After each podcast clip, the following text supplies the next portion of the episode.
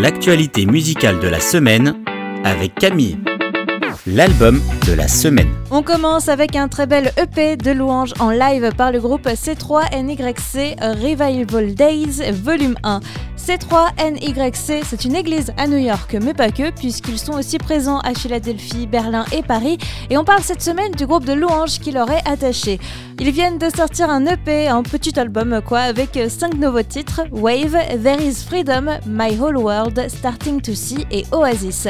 La captation pour ce titre a été réalisée en juin dernier à New York et c'est un très bel album qui nous rappelle que Dieu est là du moment qu'il est dans nos cœurs et qu'on le glorifie. J'aime particulièrement le titre Oasis qui est inspiré des psaumes, les versets 2 et 3 dans le chapitre 23.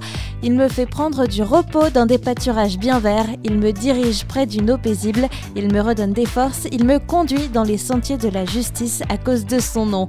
Un album, mais plutôt un EP pour se blottir dans les bras de Dieu cette semaine, C3 NYC avec Revival Days Volume 1 le titre de la semaine. Et Leland est de retour avec un nouveau single extrait de leur prochain album, Still Mighty.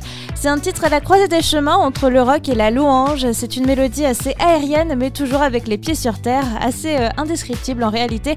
Et puis un message qui nous appelle à ne pas avoir peur. Le chanteur du groupe a d'ailleurs partagé l'inspiration de ce titre sur les réseaux sociaux. On vit dans un monde, surtout ces dernières années, où la peur a pris le dessus. Mais est-ce que la protection et la sécurité nous est garantie dans la Bible? Eh bien non. Dieu nous offre un refuge, mais c'est lui qui a le pouvoir de faire ou de défaire selon sa volonté. Ce que dit l'élan ici, c'est que la peur des circonstances ne devrait pas nous retenir de faire ce pourquoi Dieu nous a appelés à faire sur terre. Il est toujours en contrôle, il règne sur le monde et il est puissant. Ça, puissant, c'est la traduction littérale de Still Mighty. Signé Leland, c'est notre titre de la semaine le coup de cœur de la semaine. Est-ce que vous vous posez trop de questions et que vous finissez par douter de tout? C'est pareil pour Jacob Stanifer, mon coup de cœur de la semaine avec Overthinking. Il n'y a pas tellement de traduction pour ce mot en français, mais on dirait quelque chose comme trop réfléchir, suranalyser les choses. Mais en fait, c'est réfléchir tellement qu'on finit par ne plus croire en soi, on finit par douter de tout ce qu'on fait. Le cerveau crée des mensonges et on arrive bah, à s'auto-persuader que c'est la vérité. On se complique les choses et la tâche, mais pourquoi faire compliqué quand on peut faire simple. Écoutez Dieu.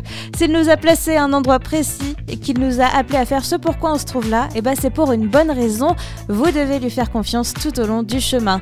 Overthinking de Jacob Stanifer, un titre électropop doux et catchy à la fois, mon coup de cœur cette semaine la découverte de la semaine. Un nom pas commun est tombé dans mes oreilles, Thunderstorm Artist. Je dis pas commun parce qu'en français, Thunderstorm ça veut dire orage, et oui, c'est son vrai prénom, mais ça colle très très bien à sa voix tempétueuse, puissante et subjugante, et à la fois douce et mélodieuse.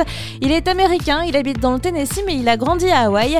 Il s'est fait connaître en participant à The Voice aux États-Unis, mais aussi parce que son dernier titre, Stronger, est apparu dans un épisode de la série Grey's Anatomy. Thunderstorm Artist passe de manière générale du rock à la folk et puis en passant aussi par la soul et c'est très très bon. En somme, une très belle découverte de la semaine définitivement à suivre.